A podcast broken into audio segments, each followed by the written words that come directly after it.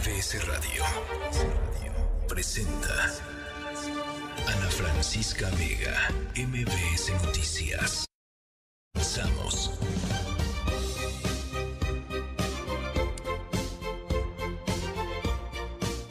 Seis de la tarde en punto, ¿cómo están? Me da mucho gusto que nos acompañen aquí en esta lluviosa tarde de jueves, jueves 13 de julio. Eh, pero no se me emocionen con, con, este clima porque dicen por ahí el Servicio Meteorológico Nacional que ahí viene una nueva ola de calor aquí a la Ciudad de México, así es que este oasis que tenemos momentáneo va a cambiar en algún, en algún momento en los próximos días. Vamos a estar, por supuesto, eh, conversando sobre, sobre todo eso, la cuarta, no sé, ¿no es la quinta ola? ¿La cuarta o la quinta ola? Bueno, no sé, pero eh, la cuarta ola de calor me, me están diciendo. Eh, ya viene, ya viene en los próximos días. Eh, gracias por platicar con nosotros, gracias por estar aquí. Yo soy Ana Francisca Vega. Hay mucha información, mucho que conversar esta tarde con, con todos ustedes. Estaremos tocando, por supuesto, eh, uno de los grandes temas del día y, pues bueno, de los últimos meses, la verdad, que es el, el asunto del el INAI, que lleva más de 100 días sin quórum. La Suprema Corte de Justicia de la Nación hoy resolvió a favor del INAI. Se estará determinando eh, pues próximamente eh, si puede operar o si puede pues reunirse y sesionar con cuatro comisionados o si se verá obligado el Senado de la República a nombrar a por lo menos un comisionado más para que pueda operar. Pero por lo pronto ya dijo eh, la Suprema Corte de Justicia de la Nación hoy por mayoría de ocho votos que sí hay omisión por parte de los senadores, contrariamente a lo que estaba diciendo el proyecto de la ministra Loreta Ortiz, una de las ministras que ha votado sistemáticamente eh, pues a favor o eh, en línea, digamos, con el pensamiento del presidente López Obrador, eh, sugerido y nombrado eh, pues eh, por el propio presidente López Obrador en la Suprema Corte de Justicia de la Nación. Así es que bueno, pues ahí está la, la conversación de hoy. Eh, también platicaremos sobre el Frente Amplio por México. Caray, dijeron que iba a estar abierta ya la plataforma de recolección de firmas y dicen que porque hubo demasiada gente que quería entrar, pues se les cayó. Eh, y caray, lo que uno piensa es que, pues, suponiendo que uno cree que va a tener éxito su, su proyecto, pues contempla que puede suceder algo así. Eso sucede, ¿no? Digo, las páginas, cuando entra mucha gente al mismo tiempo, pues tienen que ser plataformas y páginas muy robustas tecnológicamente hablando pues no, no fue así. Entonces eh, ha estado intermitente durante todo el día. Hay gente que ha logrado ya eh, meterse a la, a la, plataforma para reunir la, la, las firmas. Pues simple y sencillamente hay gente que no ha podido. La gran mayoría de las últimas horas ha salido un, una leyenda que dice pronto estará en funcionamiento. Así es que bueno, pues eh, estaremos conversando sobre ello. Diana Bernal, Luis Miguel González, Irma Uribe, mucha información, mucho análisis. Por lo pronto saludo a toda la gente que nos está escuchando allá en Reynosa, en Ixtapa, en Felipe Carrillo Puerto, en Durango, en Ciudad del Carmen y por supuesto aquí en la lluviosa en el lluvioso Valle de México a través del 102.5. Nuestro número de WhatsApp 5543-77125. Y acuérdense que nos pueden eh, ver y escuchar a través de nuestra cuenta de TikTok allá en MBS Noticias. Los estamos esperando con toda la información. Arrancamos. MBS Noticias informa.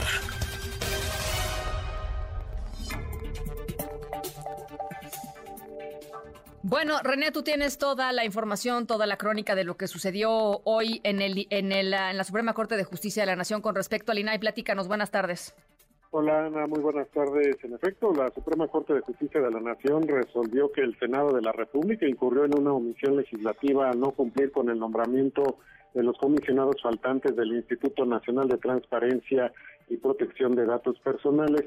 Por mayoría de ocho votos, Ana, el Pleno del Alto Tribunal desechó este proyecto de la ministra Loreta Ortiz Alf, quien proponía declarar infundada la controversia que interpuso el INAI para poder gestionar con cuatro comisionados al argumentar que la Cámara Alta pues no incurrió en ninguna omisión. Escuchemos que el Senado cumplió con todos los aspectos reglados que le obligan a realizar ciertas actuaciones para el nombramiento de los comisionados del INAI, que no se han logrado los consensos políticos, pero ello no constituye una violación, todo ello a nuestra Constitución y que no existe una inactividad total por parte de la demandada, por lo que se declaran infundados los conceptos de invalidez del Instituto. El ministro Juan Luis González Alcántara Carrancá, quien fue uno de los que votó en contra, sostuvo que los 469 días que lleva el INAI sin sesionar dan cuenta que los senadores pues ya excedieron el plazo razonable para realizar los nombramientos. Así lo dijo a pesar de no existir un plazo específico definido en la Constitución o en la legislación secundaria, sí existe un plazo razonable para realizar los nombramientos, pues el diseño constitucional del INAI exige que este órgano se conforme por siete comisionados en función de las facultades atribuidas a dicho órgano necesarias para la protección de los derechos de acceso a la información y protección de datos personales de toda la población. Lo contrario nos llevaría al absurdo de que el Senado podría alargar indefinidamente el nombramiento de comisionados hasta la desaparición o extinción del órgano. El ministro Luis María Aguilar sostuvo que dejar inconcluso el proceso por tiempo indefinido equivaldría a un fraude a la Constitución. Escuchemos.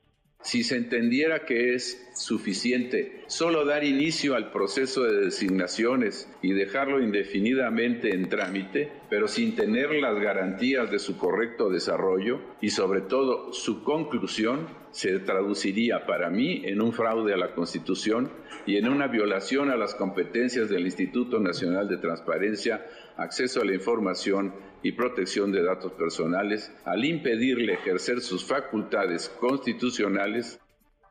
Eh, Ana, durante la sesión, la ministra Margarita Ríos Fajat, así como los ministros Jorge Pardo y el propio Luis María Aguilar Morales, se pronunciaron a favor de que se resolviera hoy mismo y se otorgaba autorización al INAI para poder sesionar con cuatro comisionados.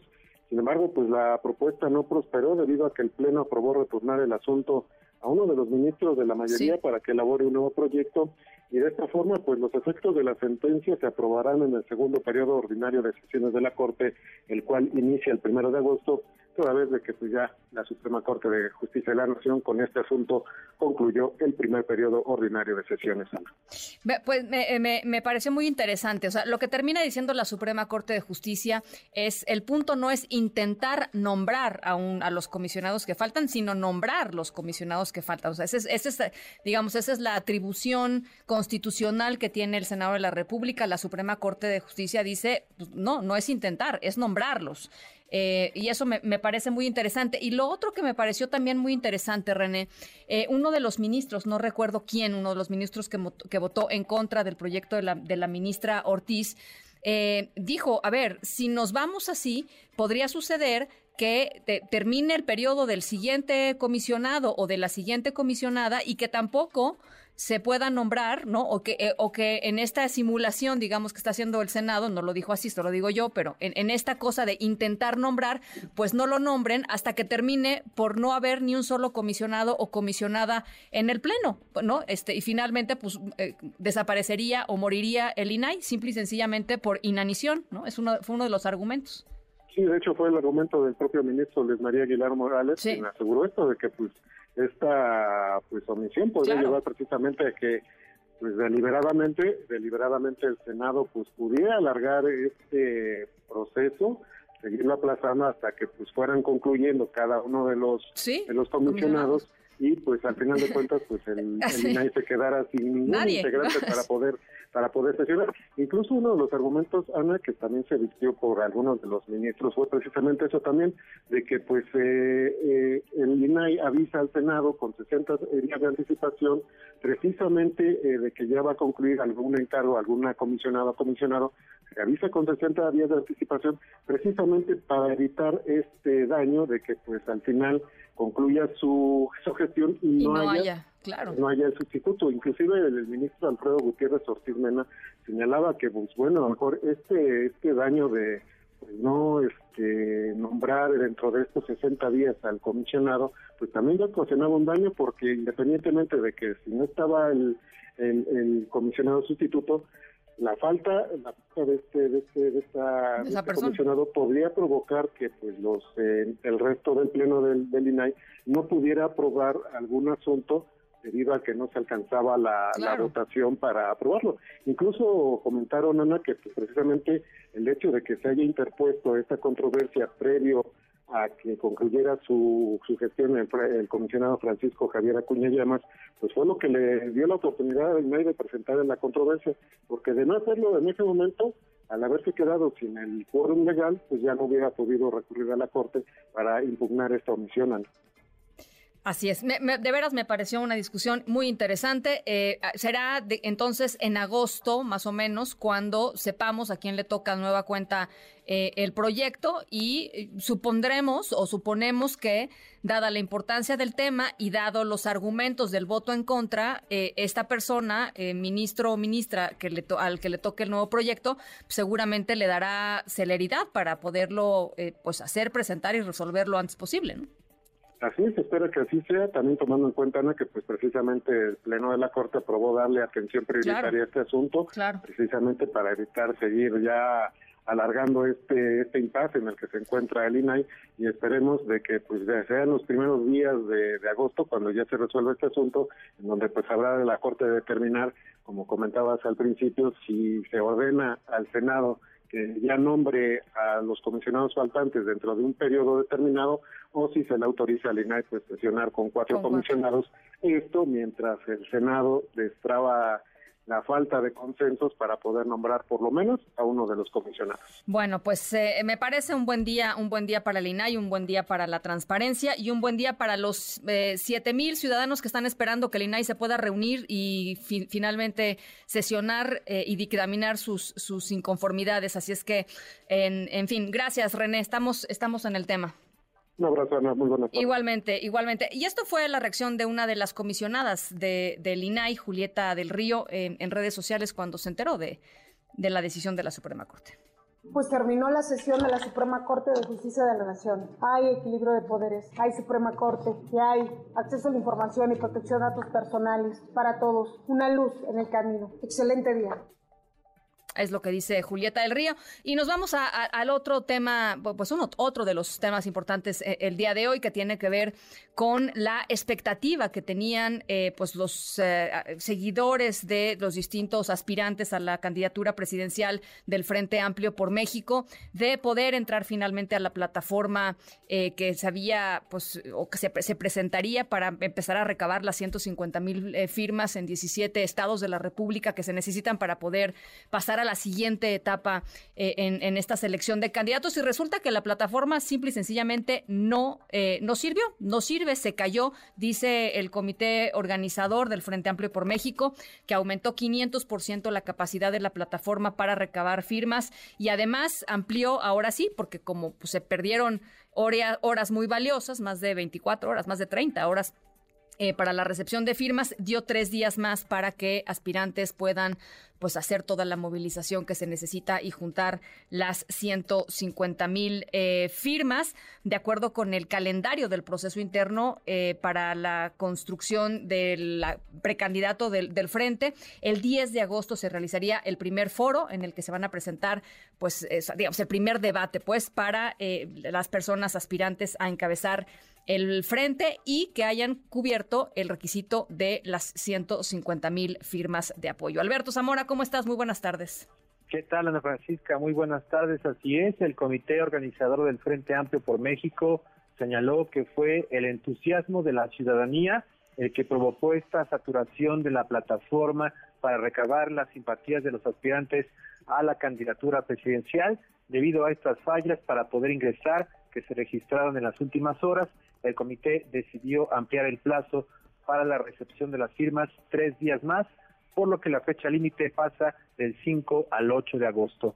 Destacó que este miércoles se dio este lanzamiento y la apertura de la plataforma y que durante la noche se abrió a la participación ciudadana, lo que provocó que se generara esta gran cantidad de solicitudes de registro saturando el sistema. Los organizadores, hay que recordar, habían prometido que la plataforma arrancaría este miércoles, sin embargo fue por la madrugada cuando comenzó a operar, aunque de manera intermitente. La recolección de estas 150 mil firmas es requisito para poder continuar en el proceso interno, además de que dicha plataforma es necesaria para que los ciudadanos se inscriban a fin de participar en la consulta que se va a realizar en septiembre.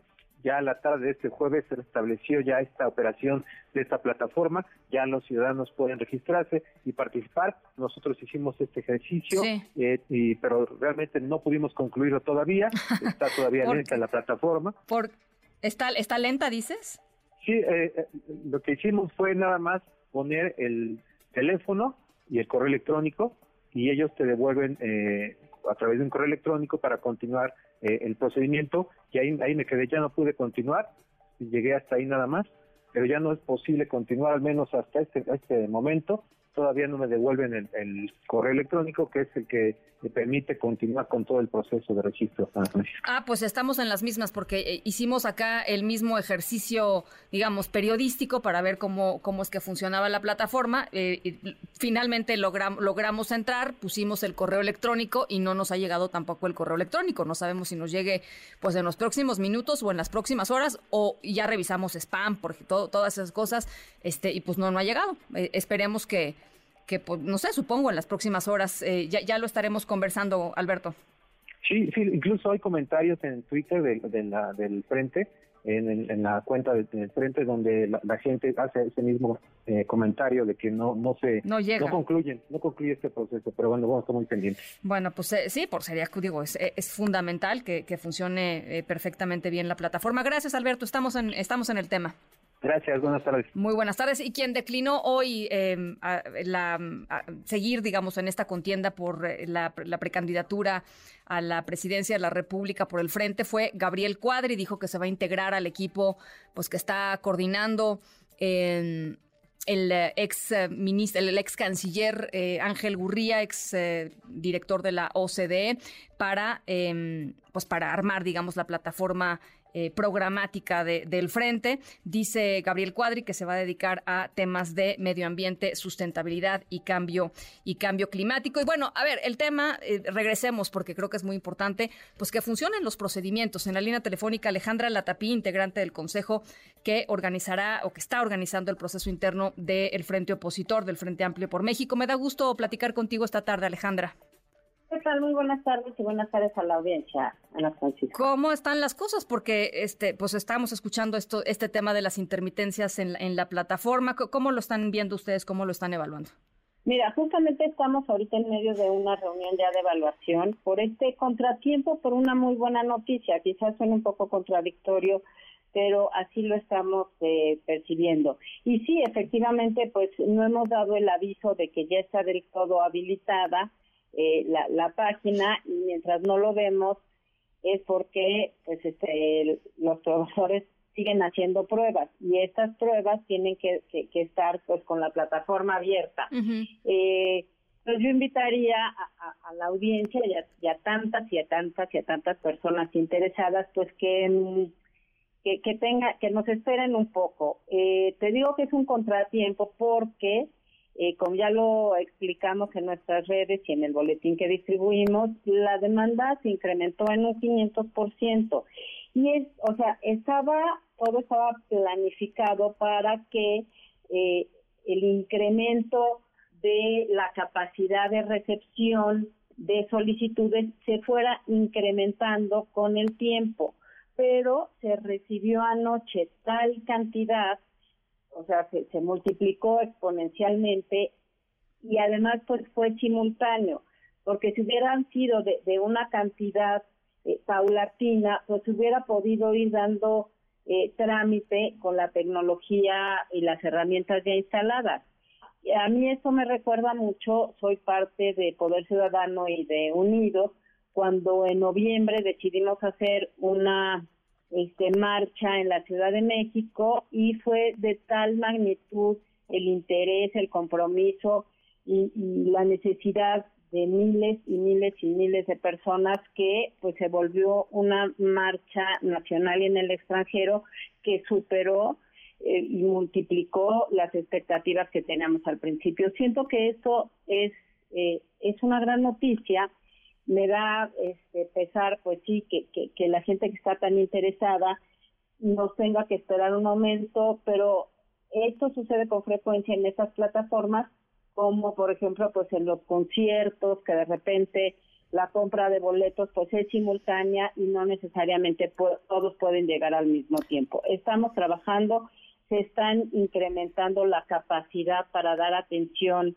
a estas personas, pero también eh, hay otras buenas noticias. Este, fue tal la demanda que también todos los mecanismos de seguridad funcionaron. ¿En qué sentido? pues porque cuando tú tienes una demanda exagerada que no tienes prevista, pues se, se, destapan las, este, o suenan las alertas, por, llamarlo de alguna manera, ¿no? Y entonces funcionaron este, saturándose.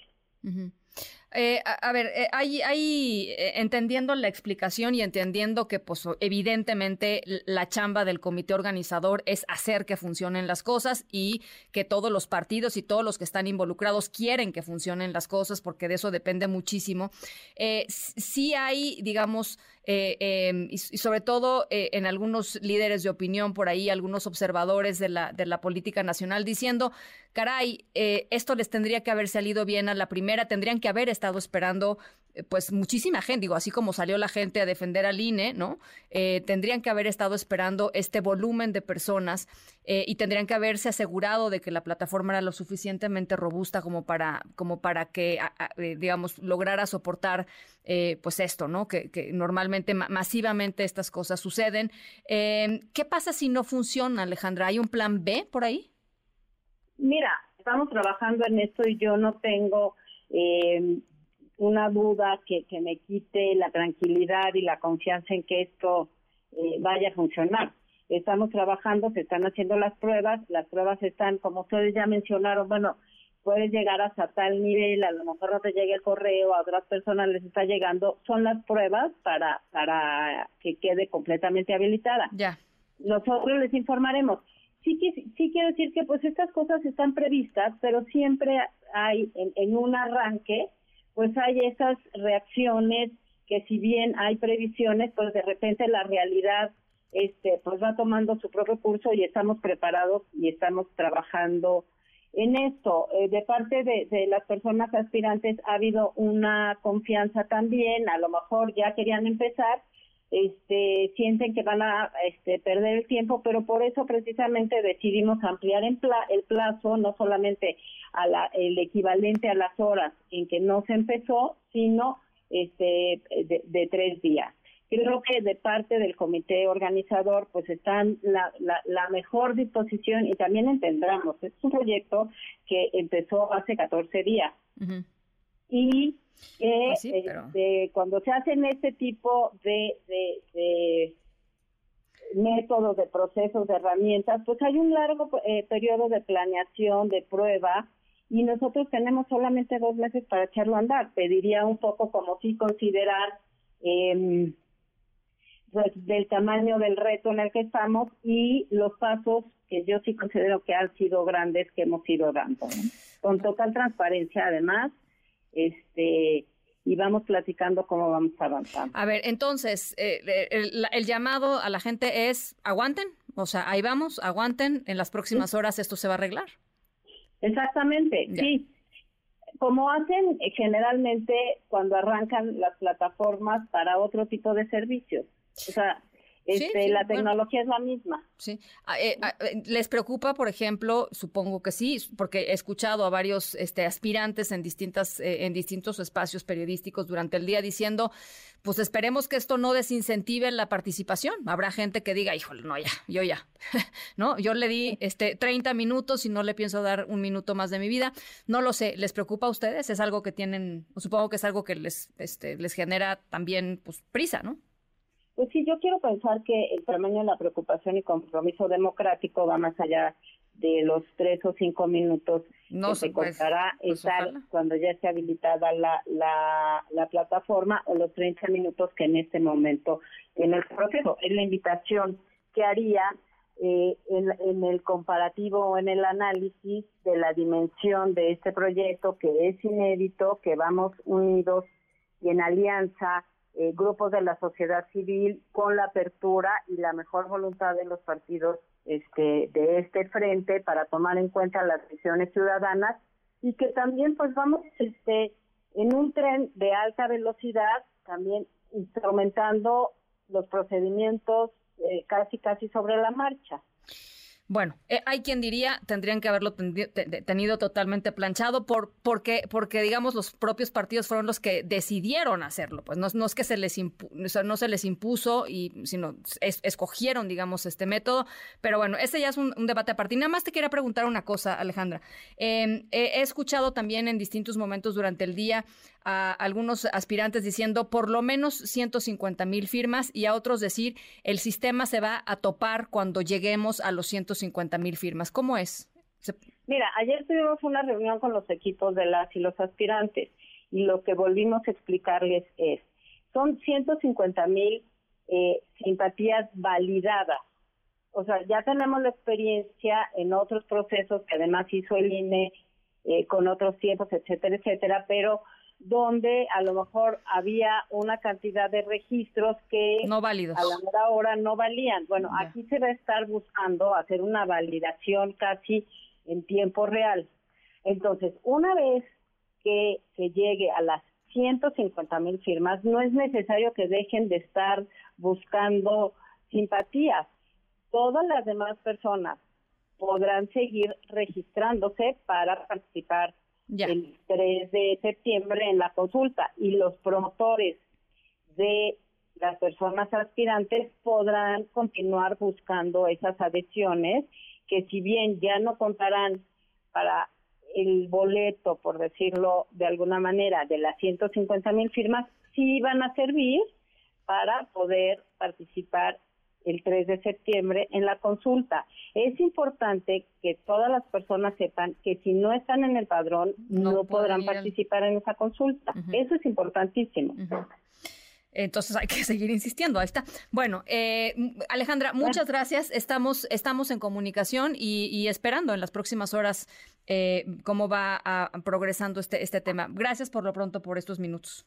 Muchas gracias a ti y estaremos avisando en cuanto este que es quede resuelto tengan la seguridad. Muchísimas gracias, Alejandra Latapila. 6 con 27, rápidamente por acá me preguntan Lorena Baldovino, eh, ¿cuál es la plataforma para las firmas? Eh, a ver, es frenteampliopormexico.org.mx, frenteampliopormexico.org.mx es, eh, es la es la eh, plataforma en la que se tienen que meter. Por acá me dicen también, buenas tardes, Ana, ¿qué está pasando con las pensiones del bienestar? Ya se están atrasando en depositarlas.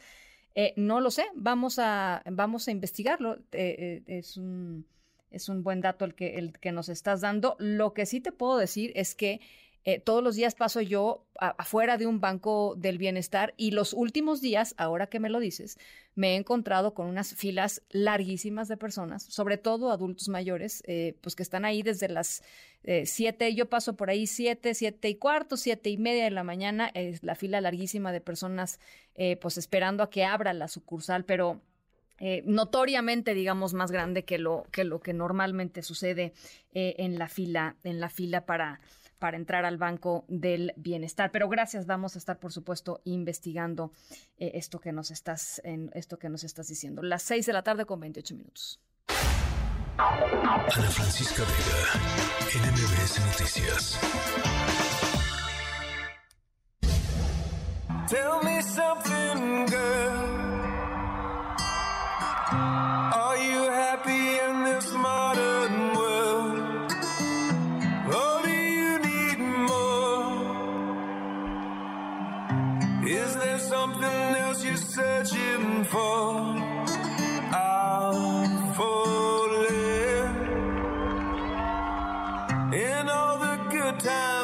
Find myself longing for change.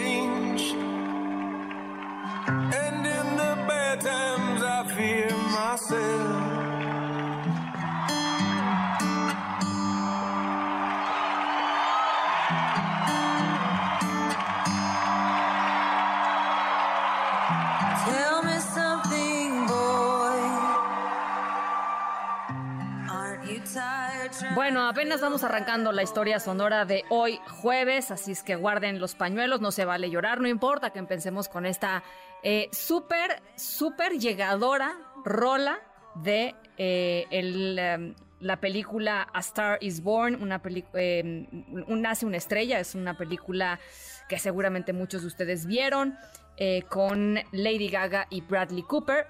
La canción es Shallow, que cantan justamente Lady Gaga y Bradley Cooper. Em, y ustedes recordarán esta película en donde Lady Gaga es, pues básicamente descubierta por un cantante de country. Eh, que la ayuda a convertirse, pues esto, en una superestrella. Y arrancamos con esta canción ganadora del Oscar, además, porque en nuestra historia sonora de hoy también les hablaremos del nacimiento de una estrella. Pero a diferencia de la película de, de Lady Gaga, les vamos a platicar sobre el nacimiento mucho más literal de, de una estrella. Es una maravilla de historia sonora, créanme. Eh, quédense porque además al final em, les vamos a compartir una liga eh, espectacular en donde van a poder ver todo esto que les voy a ir contando a lo largo de, de esta hora y media. Las 6 de la tarde con 31 minutos, vamos a la pausa, regresamos con más. Estamos aquí en MBS Noticias 5543 77125.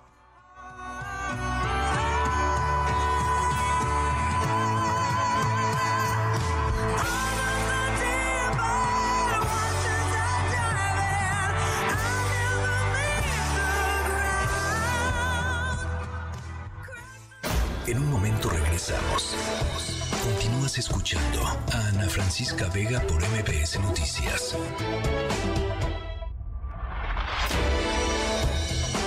Ya estamos de regreso. Ana Francisca Vega en MBS Noticias. MBS Noticias informa.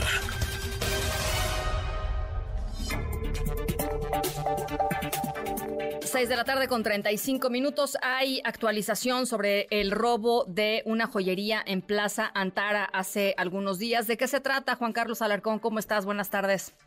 Me da gusto saludarte, Ana. Gracias. Muy buenas tardes. El secretario de Seguridad Ciudadana, Omar García Harfuch, informó de la detención del tercer implicado en el robo a la joyería Bergier de Plaza Antara, ocurrido el pasado 26 de junio.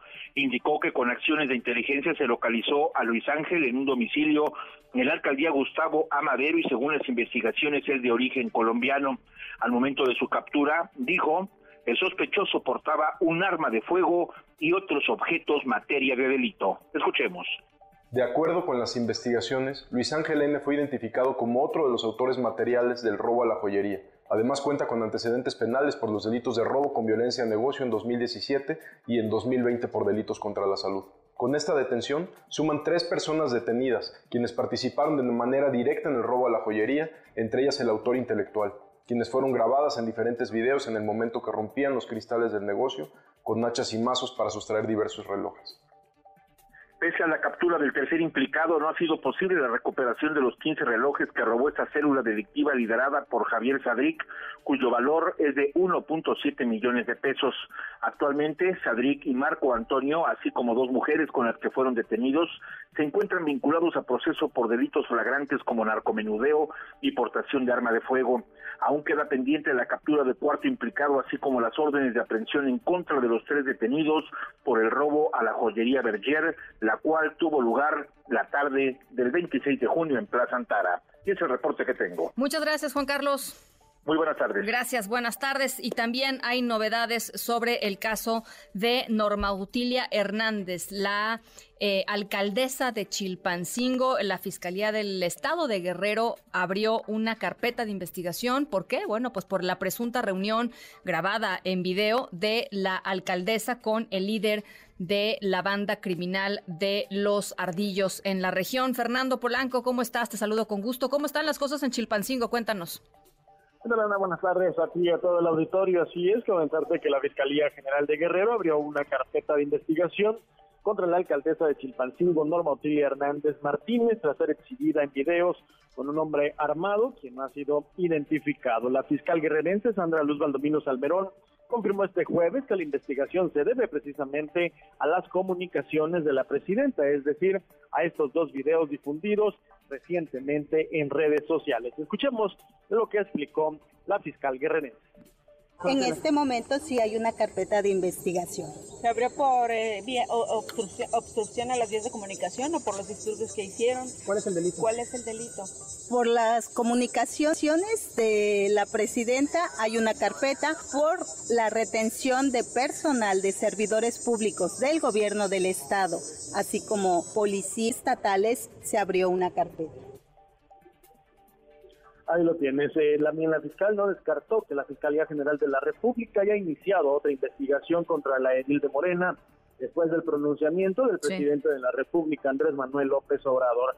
Al respecto, el secretario general de Gobierno, Luis Marcial Reynoso Núñez, consideró que la alcaldesa tendrá que asumir la responsabilidad también de negarse a separarse del cargo para ser investigada. En esa misma entrevista, la fiscal de Guerrero informó que la Fiscalía tiene o abrió una, una carpeta de investigación por la detención de 13 servidores públicos durante las movilizaciones de pobladores del circuito Río Azul, así como motín y sabotaje en los mismos hechos. Comentarte que hasta el día de hoy la presidenta municipal no ha hecho ningún pronunciamiento público respecto a este segundo video que circula en redes sociales. Mi reporte muy buenas tardes. Oye, Fernando, y cuéntanos cómo está la vida cotidiana en Chilpancingo, cómo va transcurriendo después de pues el, el, arranque de esta semana, que fue durísimo, las manifestaciones, en fin, cuéntanos.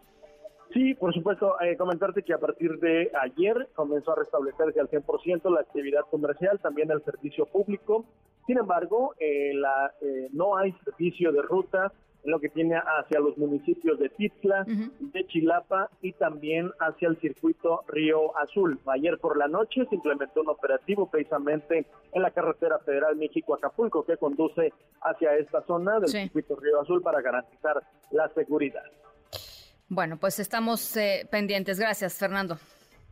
Muy buenas tardes. Muy buenas tardes. Y hoy en em, temas políticos, después de que la ex jefa de gobierno Claudia Sheinbaum criticó el plan Ángel, el plan que presentó el lunes pasado el ah, también aspirante a la candidatura presidencial por Morena, Marcelo Ebrard, plan que tiene que ver con eh, seguridad, en donde se integran, ya saben, este, eh, temas de inteligencia artificial, eh, temas de recolección de datos, etcétera. Claudia Sheinbaum lo criticó, el plan Ángel, y Marcelo Ebrard declaró que lo mejor sería que debatieran, que discutieran, que intercambiaran diferentes puntos de vista mediante un debate. Esto fue lo que dijo Marcelo Ebrard mejor que presente lo que piensa. Yo por eso decía que hubiera debate, en vez de estar... Yo lo que diría es el uso de la inteligencia artificial y de todos los elementos que describe el plan Ángel aumentaría 10 veces nuestra eficacia. Entiendo que deja abierta la puerta para un debate con Claudia. No, yo siempre lo he planteado cuando quiera. Si quiere sobre seguridad, ya, mañana. Oiga, pero Marcelo, ¿es tiempo de propuestas? Señor, eh, justamente... Yo, yo creo que la gente no vendría a estos desayunos o no me invitarían, porque me invitaron, si no les interesara saber qué piensas sobre los grandes temas no tendría sentido. Entonces, ¿para qué hacemos el recorrido? No corre el riesgo de que el INE lo pueda sancionar. Pues es, una idea que tengo, no sé, no sé, tendría que debatirse qué ideas se sancionan y cuáles no. Porque en todo tienes ideas. Entonces te preguntan, oye, ¿usted qué piensa sobre la cohesión social? Entonces, si das tus ideas sobre la cohesión social, pues también hasta dónde va a haber libertad de expresión y no libertad de expresión. Bueno, el canciller Ebrard siempre, el ex canciller Ebrard, perdón, siempre ha estado, digamos, empujando el tema de debatamos, debatamos, debatamos y el equipo, la, bueno, la ex jefa de gobierno y el equipo de Claudia Sheinbaum siempre ha dicho no habrá debates, no habrá debates, no habrá debates. Se decidió al final que no hubiera debates, una precampaña sin debates un poco extraño, pero bueno, es lo que decidieron eh, ellos para no exponerse, ¿no? A, la guerra interna que igual sigue sucediendo y está sucediendo y cada día es más difícil de contener. Em, y em, vamos a escuchar una entrevista, un cacho de una entrevista que se dio a conocer hoy a través de redes sociales durante su visita ayer en Tabasco, eh, una entrevista de un periodista de XVET sobre el tema de los espectaculares. Eh, y la reacción de, de, Claudia Sheinbaum, pues con la piel muy delgadita, la verdad, la piel muy delgadita.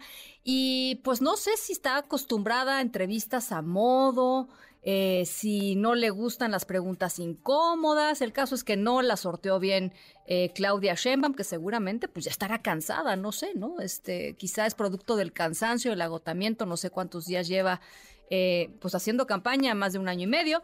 Eh, vamos a ver qué fue lo que escuché, lo que dijo Claudia Sheinbaum. Las preguntas, unas preguntas que ustedes juzgarán del periodista.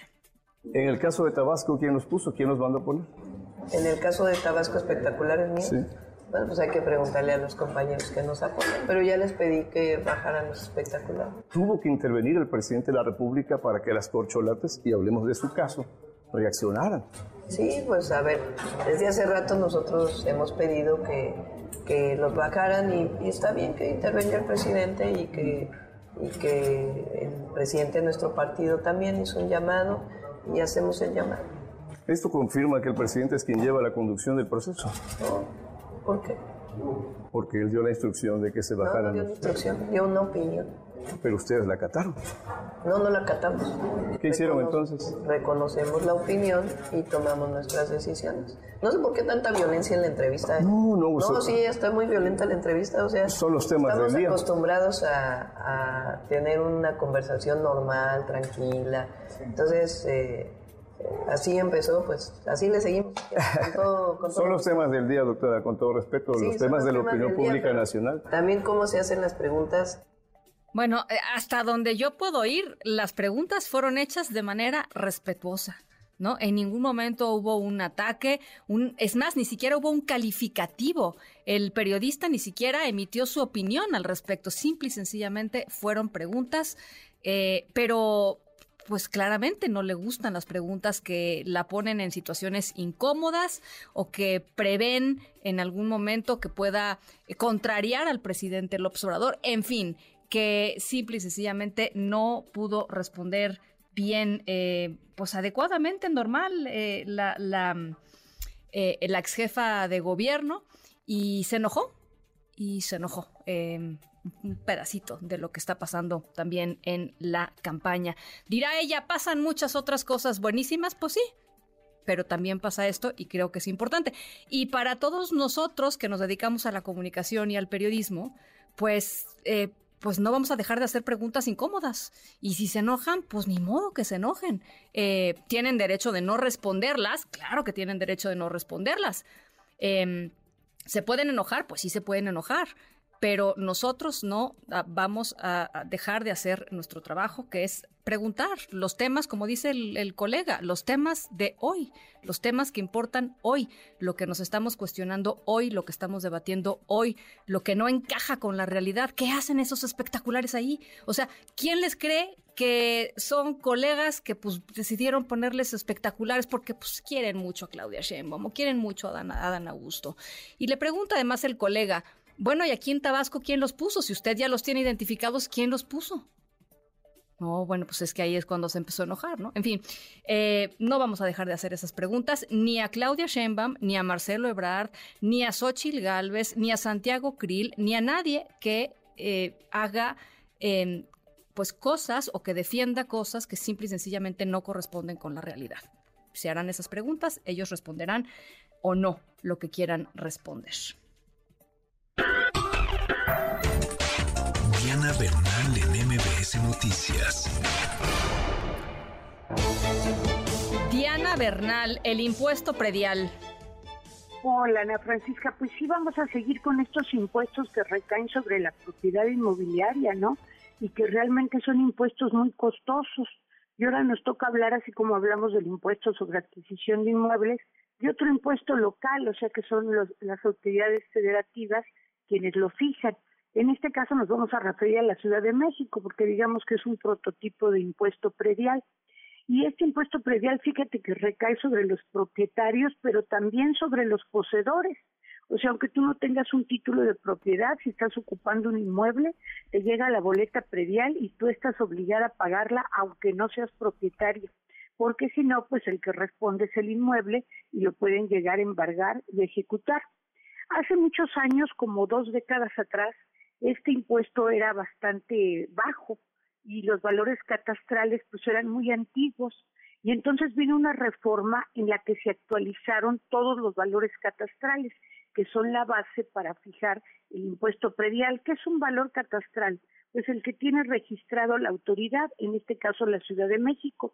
Entonces, a partir de que se actualizaron estos valores catastrales, todos los propietarios y poseedores tenían la obligación de presentar una propuesta de avalúo de su inmueble ante la autoridad y determinarse el impuesto predial.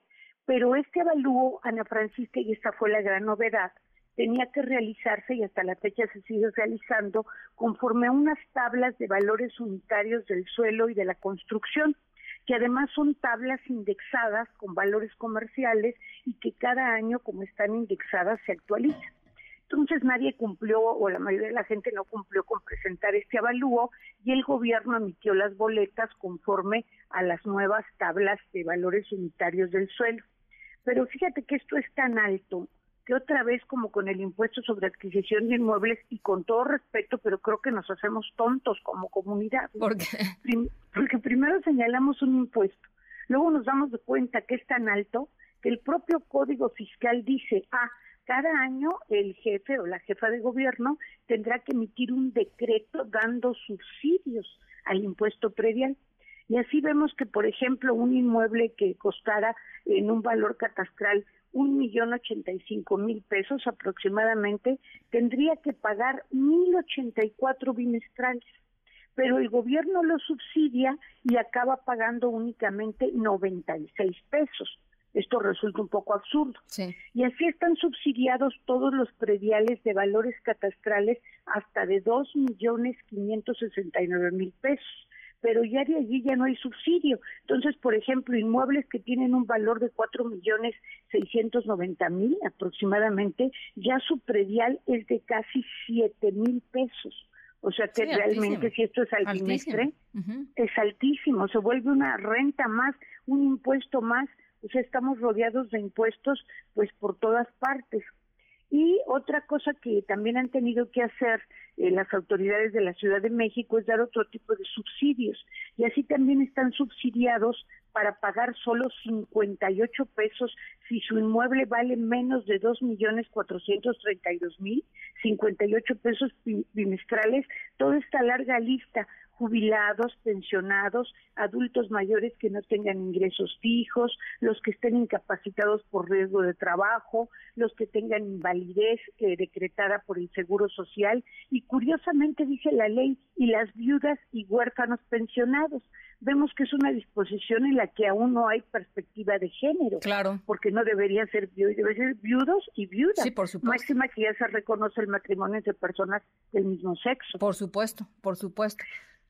Bueno, y también las mujeres separadas, las divorciadas y las jefas de hogar y madres solteras. Aquí la legislación es muy favorable a las mujeres. Yo creo que eso es perspectiva de género, pero yo creo que la diversidad ya se abrió más allá de esa perspectiva, ¿no? Y también allí se debería actualizar, yo creo, la ley todas estas mujeres que sean divorciadas, separadas, que tengan hijos menores de 25 años y que así lo demuestren y que su inmueble no valga más de dos millones cuatrocientos treinta y dos, también tendrán derecho a pagar solo 58 pesos. Entonces, pues podemos ver, Ana Francisca, que es un impuesto muy alto, que lo tienes que pagar por el solo hecho de tener tu inmueble, y que se subsidia hasta dos millones cuatrocientos mil aproximadamente, pero saliendo de allí, pues se vuelve realmente un gravamen más, una especie de renta que tienes que pagar por el solo hecho de tener una propiedad.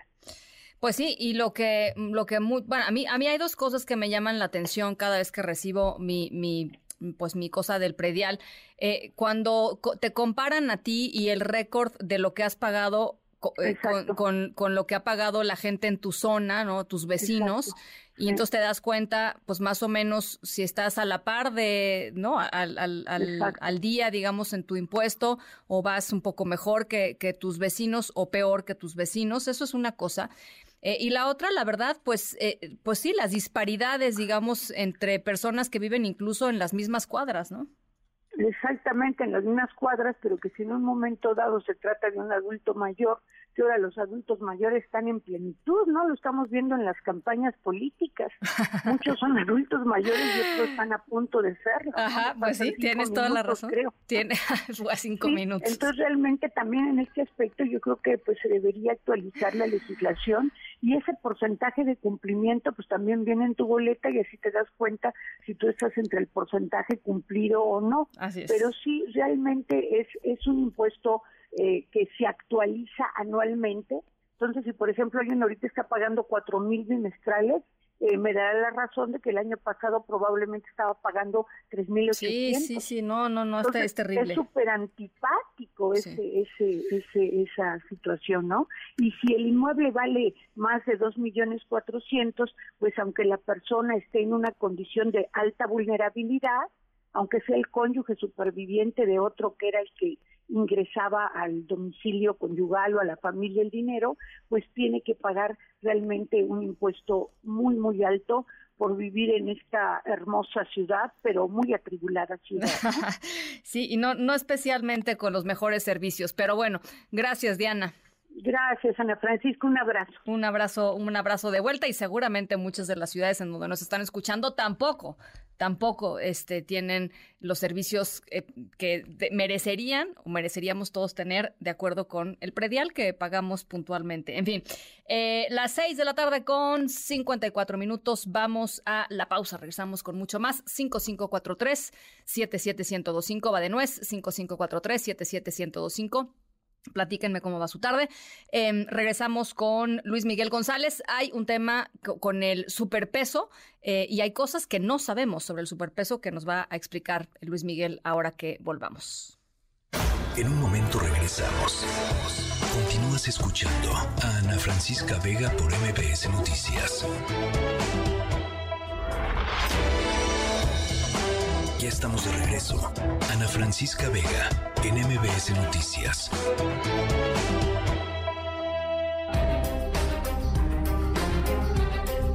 Seis de la tarde con 58 minutos se dio a conocer hace pues unos minutos, un ratito, que ha muerto a los 72 años en la ciudad de Puerto Vallarta, Jalisco, el periodista Jorge Berry. Eh, ayer dio a conocer la familia que Jorge tenía muerte cerebral.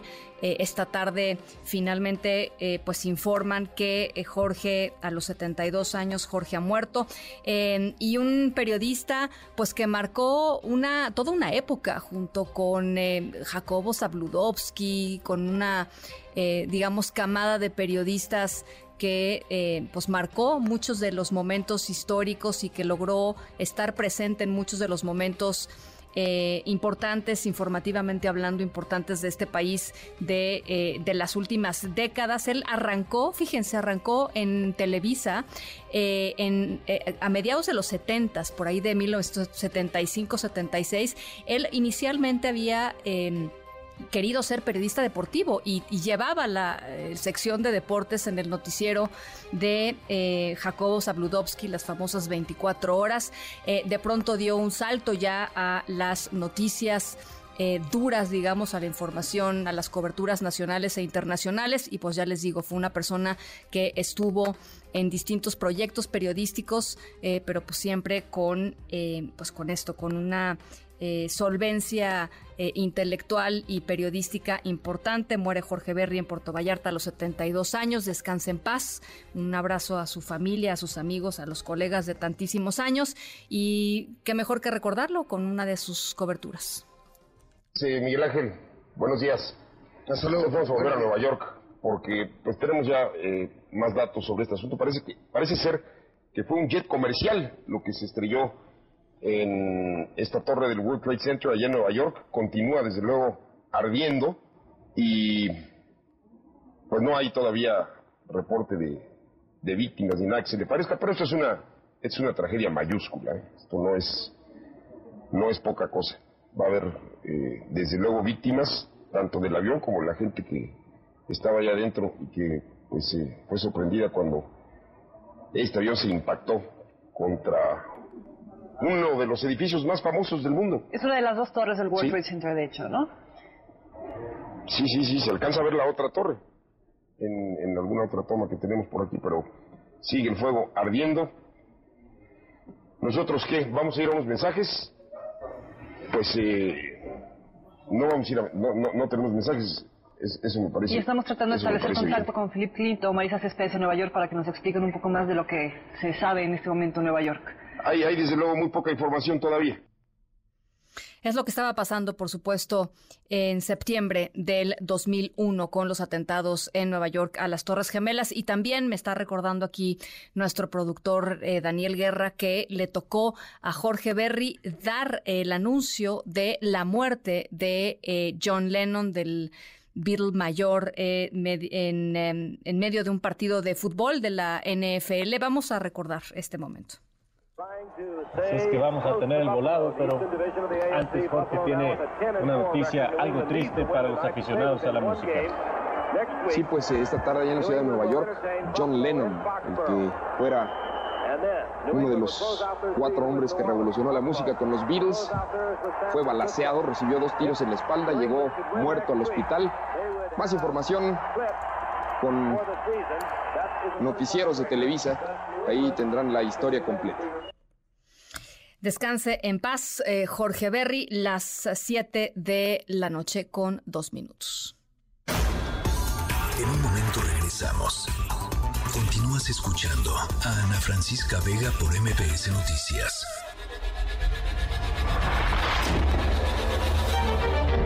MBS Radio presenta Francisca Vega en MBS Noticias. Continuamos. 7 de la tarde con 9 minutos. Gracias por seguir con nosotros eh, aquí en MBC Noticias, jueves 13 de julio de 2023. Les recuerdo nuestro número de WhatsApp. Por acá estamos esperando sus comunicaciones 5543-77125. Va de nuevo 5543-77125. Estamos también en TikTok, en el TikTok de MBC Noticias, totalmente en vivo. Eh, en la siguiente hora vamos a estar conversando sobre el ciclo escolar que cerró y lo que se viene. Arrancan los nuevos planes de estudio, arrancan los nuevos planes de estudio, por ejemplo, sin matemáticas, ¿no? En algunos años escolares, qué cosa. Eh, en fin, vamos a estar conversando y todavía con un rezago de estudiantes que nunca regresaron después de, la pandemia. Vamos a, vamos a estar hablando sobre, sobre este tema y además, por supuesto, hoy jueves de Irma Uribe y su Adentro Afuera, recomendaciones literarias, las 7 con 10. Las 3 esta tarde. Bueno, hay información desde Veracruz. Eh, se dio a conocer que la jueza Angélica Sánchez Hernández, que fue detenida hace 23 días aquí en la Ciudad de México, cuya detención causó un escándalo, Em, por la manera en cómo se dio y por las razones por las cuales se dio, estaría eh, próxima a, recobrar la libertad en las próximas horas, pero hay sospechas de que la Fiscalía General del Estado de Veracruz está eh, arrancando o está siguiendo un nuevo proceso en su contra, lo cual implicaría pues que no pudiera salir. Analicia Osorio, te saludo con gusto hasta, hasta Veracruz. ¿Cómo van las cosas? Cuéntanos. Hola, ¿qué tal? Buenas tardes, Ana Francisca. Pues tal y como comentas, en estos momentos se está llevando a cabo esta audiencia luego de que el segundo tribunal colegiado en materia penal del séptimo circuito determinara una suspensión provisional ante la prisión preventiva que en la que se encuentra actualmente la jueza Angélica Sánchez por los delitos contra la fe pública y tráfico de influencias. Ante esta situación se espera que la jueza pues recobre su libertad y que continúe el proceso penal justamente en libertad. En este sentido, los abogados de la jueza señalaron que esperan que exista alguna otra medida cautelar, como por ejemplo que eh, acuda cada 15 días a firmar un documento para determinar pues que continúa todavía en el proceso. Sin embargo, todavía se desconoce cuál será la medida cautelar que le colocarán. Además, expresaron que otra de las cuestiones que están teniendo es que eh, la Fiscalía General del Estado está abriendo algunas otras carpetas de investigación en su contra. Sin embargo, dijo que todavía no tienen pues certeza al respecto. Además, el gobernador del estado de Veracruz, Cutragua García Jiménez, también dijo que el tribunal pues hizo esta determinación sin hacer un verdadero análisis al respecto.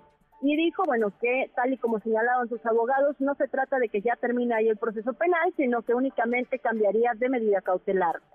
Por otro lado, te cuento también que aquí mismo en el estado de Veracruz fue detenido el ex policía, el ex titular de la Policía Judicial de Puebla, Adolfo N., quien este, presuntamente eh, participó en algún momento dado en la tortura contra la periodista Lidia Cacho.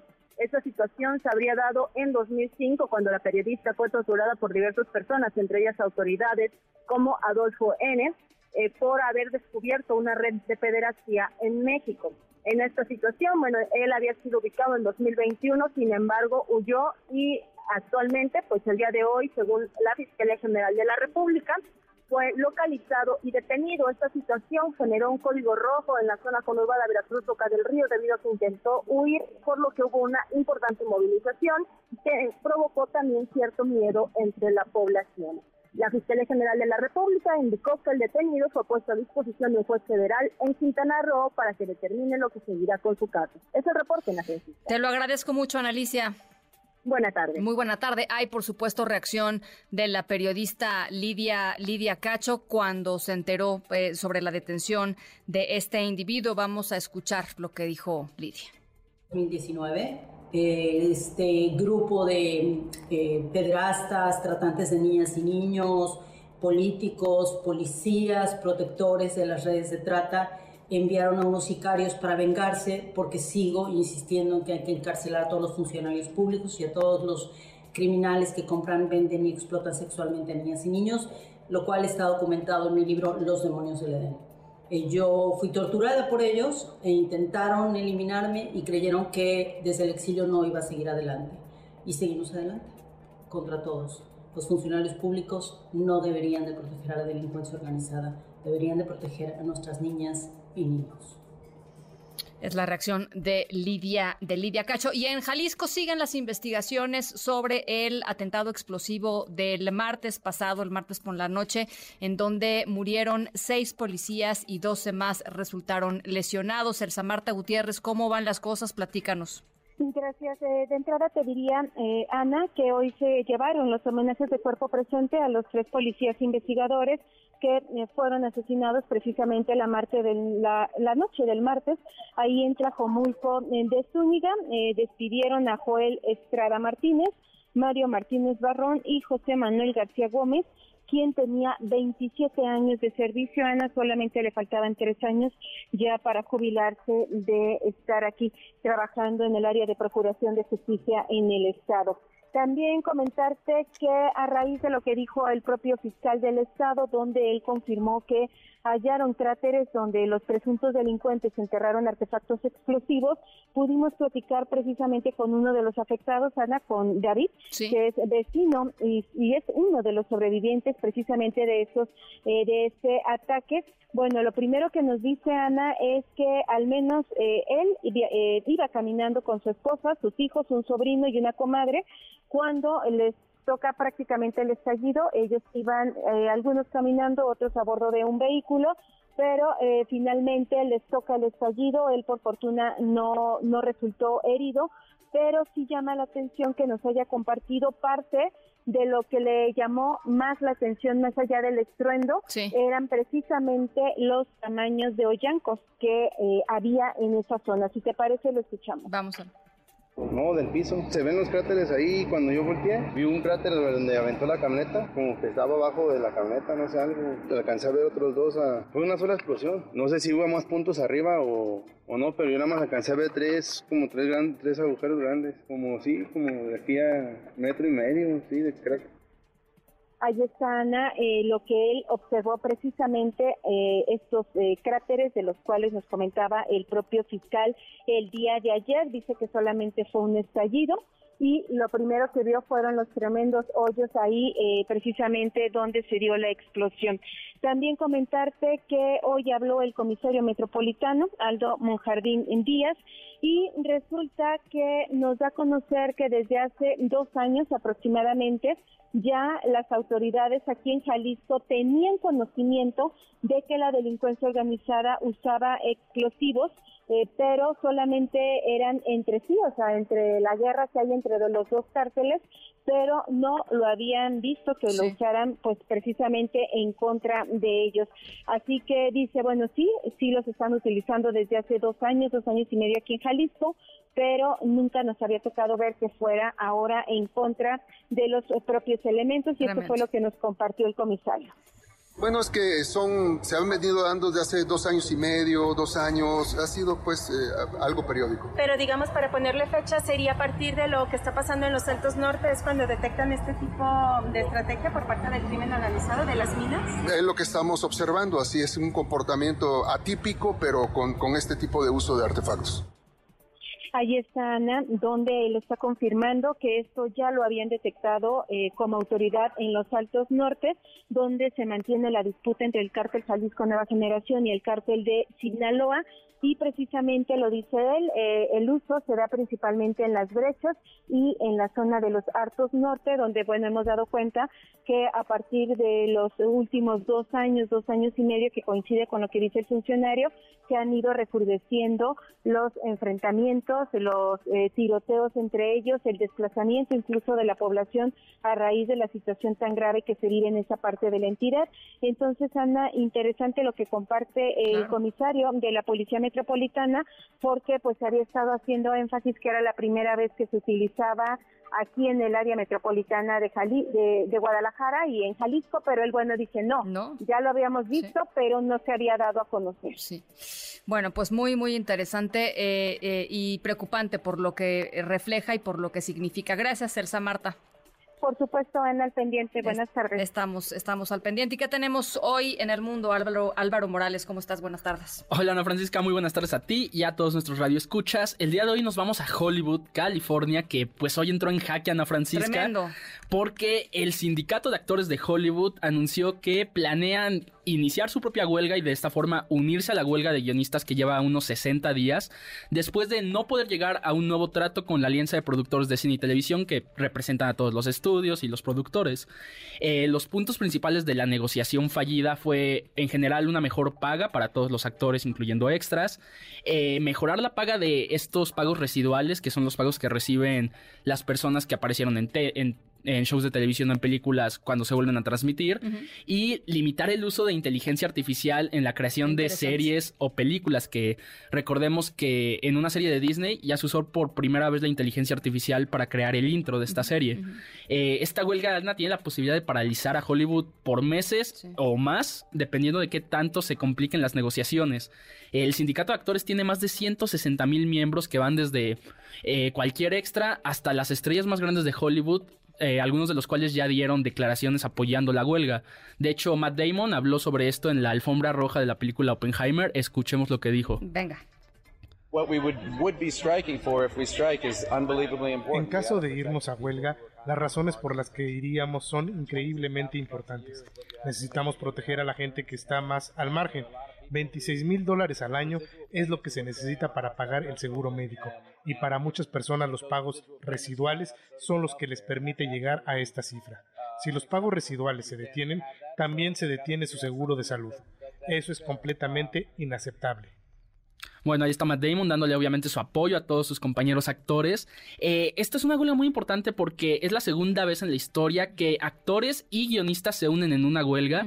La primera vez fue en 1960, que fue justamente en la huelga donde consiguieron, por ejemplo, los pagos residuales y que curiosamente esa huelga estuvo dirigida eh, por parte de los actores por Ronald Reagan, cuando todavía era actor. en, sus pininos de, organización política, digamos. Sí, y tiempo después llegaría él como presidente a romper huelgas, así que un poco irónico todo. Eh, de momento la huelga significa que, por supuesto, paran todas las producciones de Hollywood, ya sean series o programas de televisión. Y por otra parte, los actores sindicalizados no podrán seguir eh, en ningún tipo de evento público. De hecho, esta alfombra roja de Oppenheimer primero se tuvo que adelantar para que los actores no infringieran las reglas y aún así la mayoría del cast principal la abandonó temprano justamente para mostrar solidaridad. Eh, de momento los únicos programas que pueden seguir son reality shows y talk shows, los late night shows que de todas formas van a sufrir porque no podrán contar con los escritores que les escriben los monólogos y los chistes y todo eso, así que estaremos al pendiente de cómo se desarrolla Hollywood en estos meses. Pero es, o sea, es, es algo que puede suceder y hay una, hay cada vez mayores certezas de que puede suceder esta huelga. Lo de la huelga es ya casi un hecho, es unánime por parte de los organizadores de los sectores, solo falta pues el anuncio oficial. Pues ya no los estarás pues contando. Pues ya estaremos leyendo, Ana Francisca. Muchísimas gracias, Álvaro. Oigan, y rápidamente, antes de irnos a la pausa, quisiera nada más hacer un, una pequeña aclaración. Está circulando por ahí en algunos eh, eh, chats y en redes sociales un video en donde se utilizan fragmentos de distintos eh, espacios noticiosos de distintas empresas periodísticas, MBS Noticias, una de ellas, en donde, pues por razones y, con, y con intenciones que no conocemos, se, se van construyendo una narrativa eh, eh, y se los voy a decir así tal, tal cual es, digamos, porque promueven un hashtag qué jodido está México, eh, en donde, pues esto les digo, pasan fragmentos, por supuesto, sin la autorización y, y, nos deslindamos por completo de estos materiales porque se está haciendo uso de nuestros contenidos, de nuestra imagen y de nuestras palabras, de la fuerza de nuestras palabras, nuestro prestigio y nuestra credibilidad para darle voz, pues esto, a unas ideas que no compartimos y que pues, simple y sencillamente no son parte de nuestras coberturas. Así es que si por ahí se los topan, eh, lo recomendable es bloquear, si es que les llegó de alguien anónimo, bloquear a la persona que le haya mandado y si se los mandó a alguien que ustedes conozcan, simple y sencillamente decirles eso es fake news, eso son noticias falsas nosotros no tenemos absolutamente nada que ver con ello. Las 7 de la tarde con 24 minutos. Vamos a la pausa, regresamos con mucho más. Estamos aquí en MBS Noticias. Yo soy Ana Francisca Vega. No se vayan, volvemos. En MBS, noticias que ponen de buenas. El Instituto Mexicano del Seguro Social brinda tratamiento terapéutico y estrategias educativas a pacientes con trastorno por déficit de atención e hiperactividad con el objetivo de reducir los síntomas y mejorar su funcionamiento diario. A través de sus servicios de salud mental en unidades de medicina familiar y hospitales de psiquiatría, el IMSS proporciona diagnóstico, tratamiento terapéutico, estrategias educativas y medicación a los derechohabientes afectados por estos trastornos. Para promover la conservación de sitios del Estado de México donde hay vestigios del Camino Real de Tierra Adentro, la Secretaría de Cultura del Gobierno de México, a través del Instituto Nacional de Antropología e Historia, ha iniciado en esta entidad la aplicación del Programa de Voluntarios por el Patrimonio Mundial de la Organización de las Naciones Unidas para la Educación, la Ciencia y la Cultura, y así conservar los inmuebles históricos o paisajes asociados a esta antigua ruta, la cual unía a la Ciudad de México con los poblados de septentrión de la Nueva España. El 13 de julio de 1977, una serie de rayos cayeron sobre las subestaciones eléctricas que alimentaban a la ciudad de Nueva York. Esto causó un gran apagón que ocasionó caos y disturbios en gran parte de la ciudad, incluidos saqueos e incendios. Para MBS Noticias, Javier Bravo.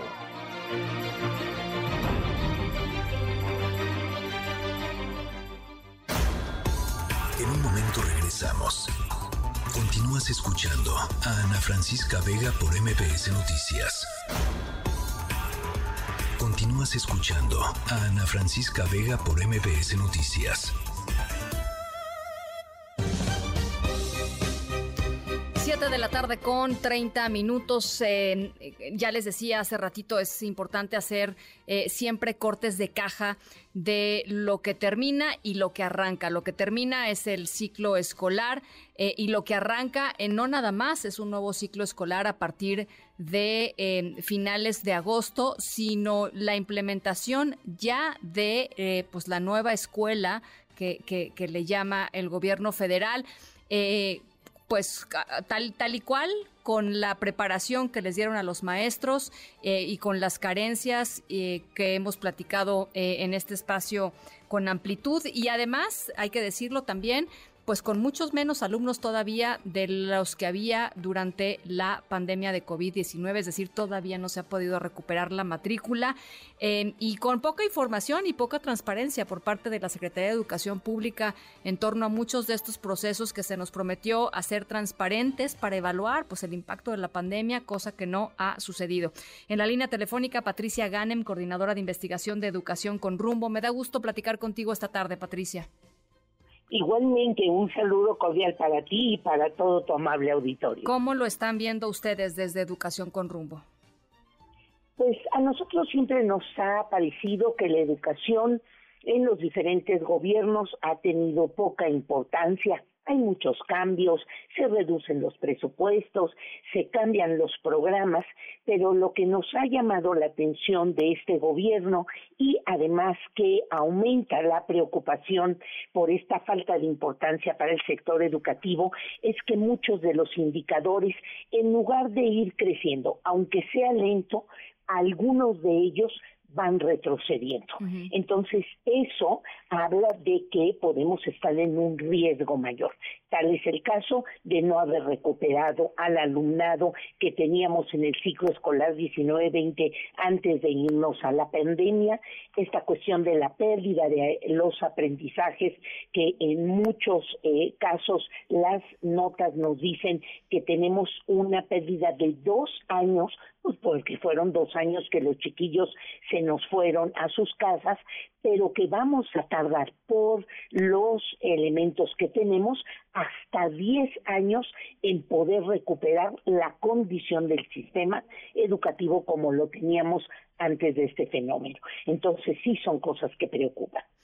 Eh, en, en, términos de, de, la transparencia, Patricia, yo lo decía hace ratito, eh, yo platiqué en este espacio cuando con Delfina Gómez, cuando Delfina era eh, secretaria de Educación Pública, y ella me aseguraba que, eh, por supuesto, todos los datos eh, se iban a transparentar, todos los datos de las evaluaciones. ¿Te acuerdas que cuando regresaron los niños a las clases hubo un periodo en donde se supone que les iban a hacer unas evaluaciones este, es, psicosociales y, por supuesto, académicas, etcétera? Ella me dijo que iban a dar a conocer todo eso porque pues, el plan era eh, pues esto, ¿no? Transparentar lo que había sucedido durante la pandemia para poder, este, pues de, alguna manera eh, ayudar a, solventar lo, que había sucedido. Eso nunca, nunca pasó, eh, Patricia, o nunca ha pasado, quiero decir.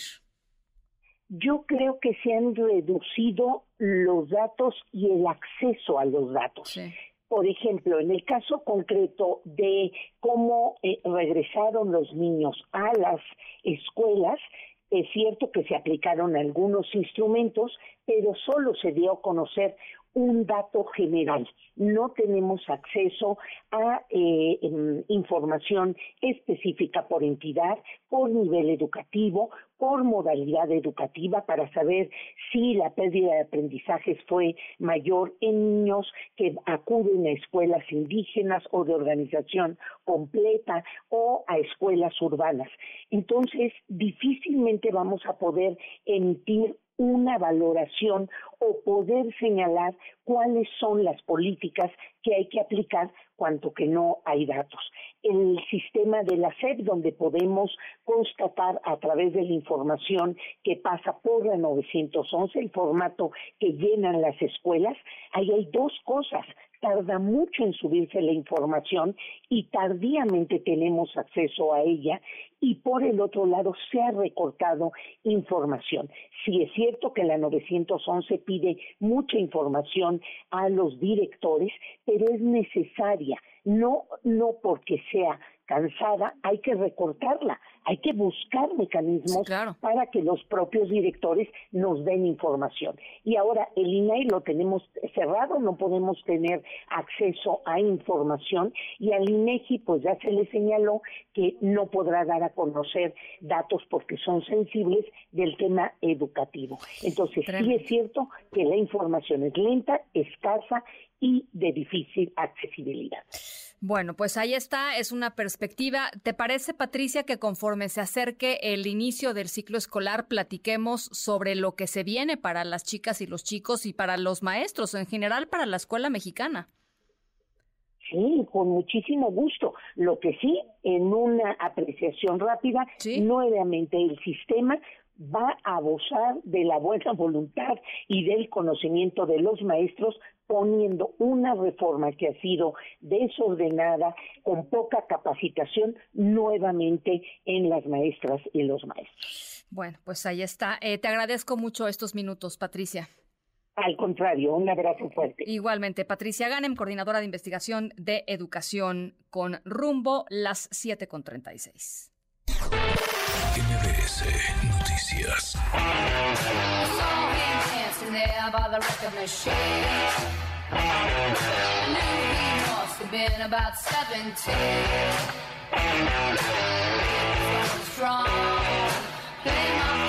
Hoy se celebra el Día Internacional del Rock. Se eligió hoy porque hoy, hace ya, creo que son 38 años, eh, sucedió el concierto Live Aid para conmemorar y festejar a nuestros rockeros favoritos. El Live Aid, por supuesto, para ayudar a África, ¿se acuerdan? Esa era como la consigna del, del, Live Aid en su momento. Álvaro Morales nos preparó esta cápsula especial sobre el Día Mundial del Rock.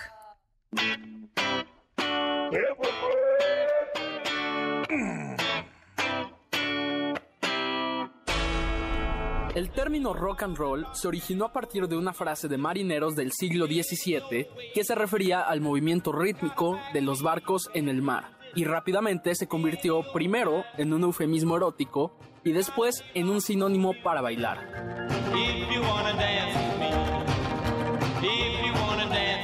Siglos después, el término rockear comenzó a aparecer en una música blues que buscaba alejarse de sus raíces y explorar nuevos sonidos. Fue así como el DJ Alan Fred comenzó a usar el término rock and roll para promocionar este nuevo tipo de música. Hello everybody, how are you all? This is yours truly Alan Free. Get your dancing shoes on and welcome to the Rock and Roll Dance Party. Hoy celebramos el Día Internacional del Rock, una fecha para conmemorar la música que ha marcado a más de una generación.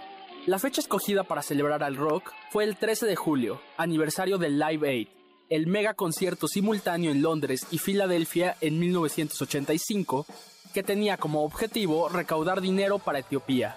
En este concierto participaron muchos de los grupos y artistas que en ese entonces y todavía décadas después son sinónimos de la música rock. En Estados Unidos estuvo Led Zeppelin, Mick Jagger y los Beach Boys. Mientras que a Londres se le recuerda por David Bowie, U2 y por supuesto la icónica participación de Queen entre muchos más.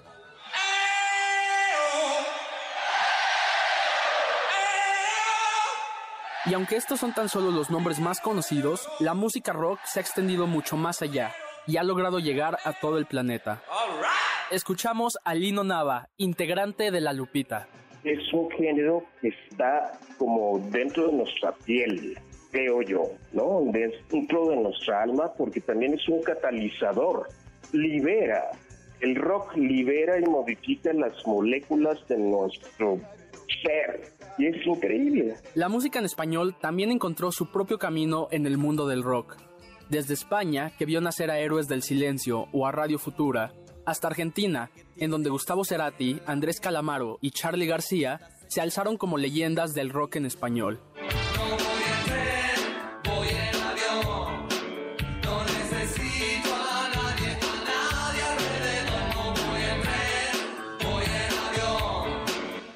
México ha visto nacer a sus propios ídolos del rock, desde Alex Lora y el Tri,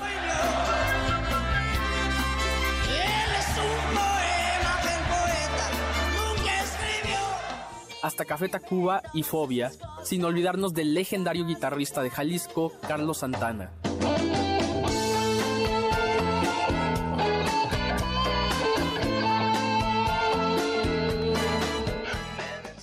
En cada país, en cada ciudad, en cada calle, el rock encuentra la forma de volver a encantar a las nuevas generaciones. Escuchamos la voz de Benjamín Salcedo, que fue director de la revista Rolling Stone por 20 años. Ahora es muy fácil que cada persona pueda hacer su propio proyecto, ¿no?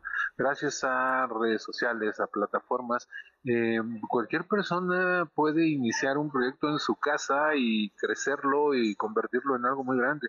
De repente vemos a los influencers, ¿no? Que tienen la suerte de, de funcionar, de pegar, y después se termina convirtiendo en un movimiento masivo, ¿no? Pero también ese es el riesgo. También cualquier otra persona tiene acceso a las mismas herramientas y pueden hacer algo también igual de importante. Desde sus inicios, el rock se ha visto como un sinónimo de juventud, de rebeldía, de contracultura y de libertad. El rock es un derecho humano, mano. Un derecho humano. Abajo el gobierno corrupto. Arriba el rock negro, el rock pesado. Han pasado más de 100 años desde que el término rock and roll pasó de ser un simple eufemismo a ser uno de los géneros de música más populares de todos los tiempos. El rock no solo ha sido una inspiración para otros rockeros, sino que además ha sido la puerta de entrada a otros estilos de música para millones de personas. En este Día Internacional del Rock, celebramos todos estos años de hacer que la gente se sacuda como si estuviera a bordo de un barco en medio del océano.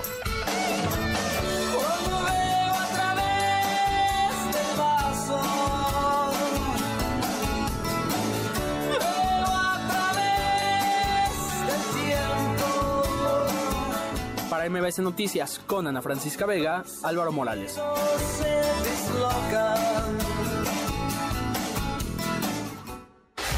Ana Francisca Vega, en MBS Noticias.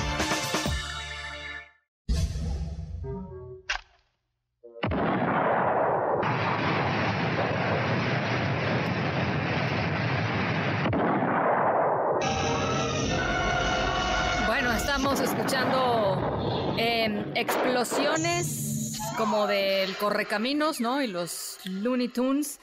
Em, porque nuestra historia sonora habla de explosiones, pero de explosiones muy particulares. No crean que explosiones a la este, TNT, ¿no? La TNT de, del Coyote y el Correcaminos, eh, mucho más explosivas y mucho más poderosas.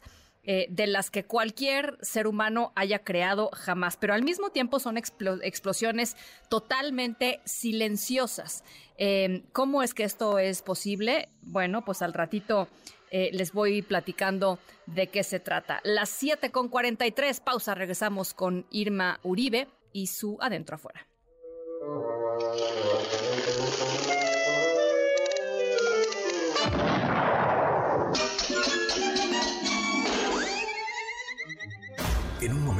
Regresamos. Continúas escuchando a Ana Francisca Vega por MBS Noticias.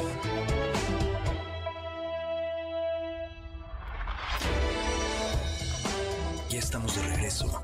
Ana Francisca Vega en MBS Noticias. Adentro, afuera, afuera. Recomendaciones para niñas, niños, niñes y sus adultos. Literatura, música, cine y más. Adentro, afuera. Con Irma Uribe. Libros sobre el cerebro, Irma, ¿cómo estás?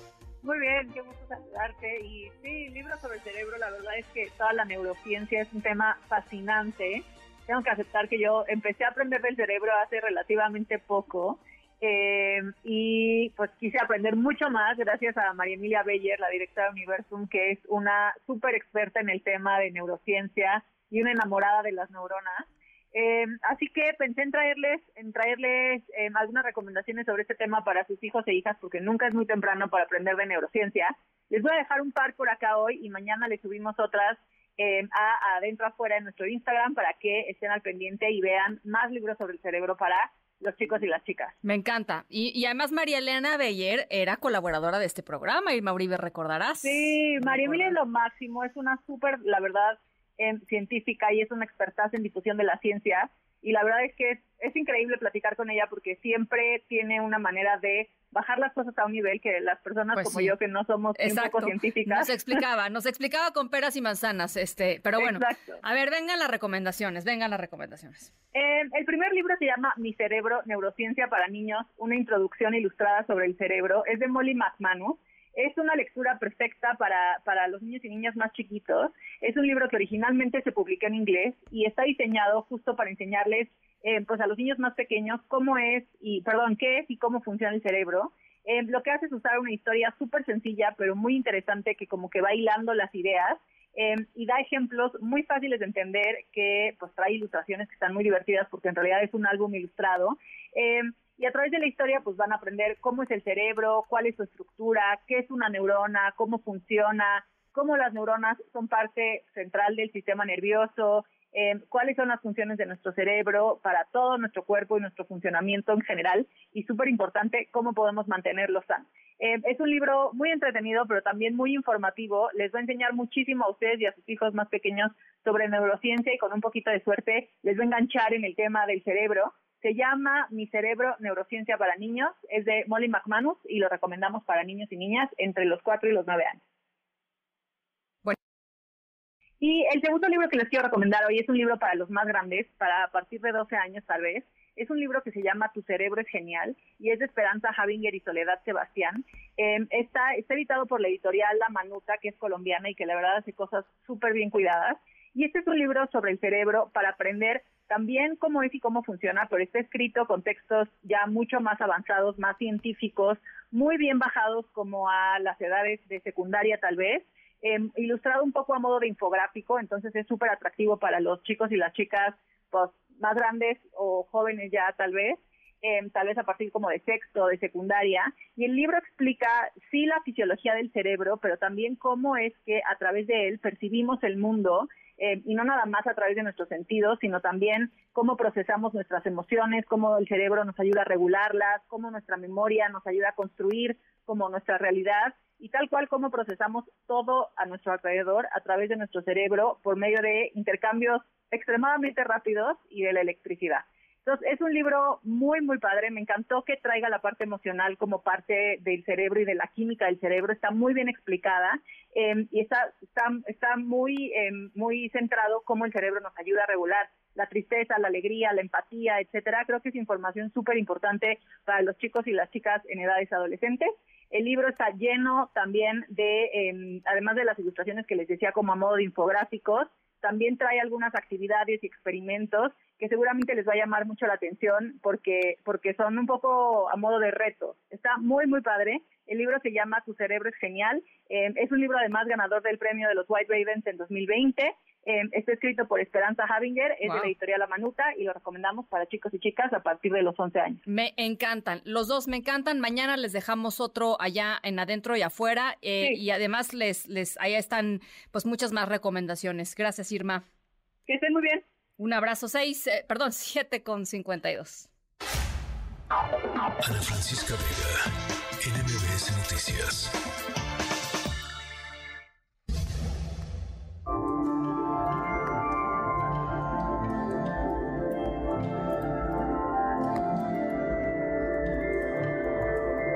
Bueno, esto que estamos escuchando es parte de un proyecto de la NASA en el que se toman imágenes capturadas por el maravilloso telescopio Webb, que es el telescopio eh, Webb, el más eh, poderoso, el más grande del mundo, y a través de un complicado proceso se le asigna ciertos sonidos a ciertas zonas y regiones de la imagen, o sea, capta imágenes del universo eh, y se le asignan sonidos y pues, después se genera esta maravilla que estamos escuchando, se hace una sinfonía, digamos, con todos estos sonidos que representan eh, pues las imágenes. El telescopio web cumple hoy un año desde que comenzó a operar eh, para celebrar el telescopio a la NASA y a la Agencia Espacial Europea presentaron imágenes captadas que capturaron el momento del nacimiento de varias estrellas en una región relativamente cercana a la Tierra y cuando digo relativamente cercana a la Tierra eh, es a 390 años luz de distancia.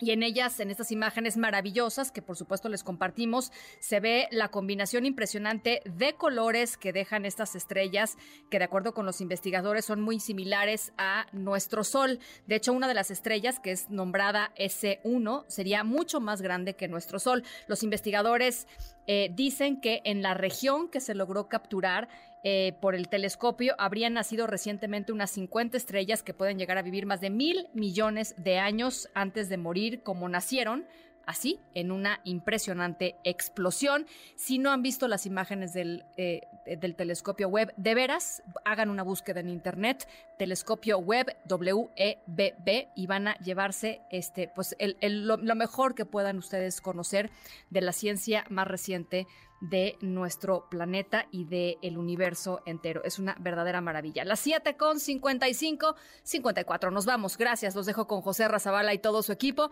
Eh, nos escuchamos mañana. Ya es viernes, 6 de la tarde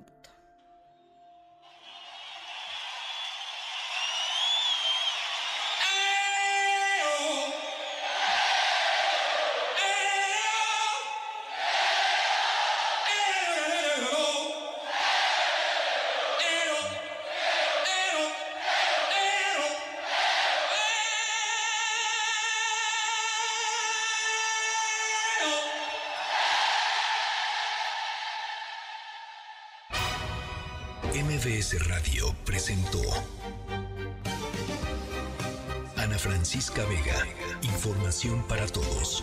MBS Noticias.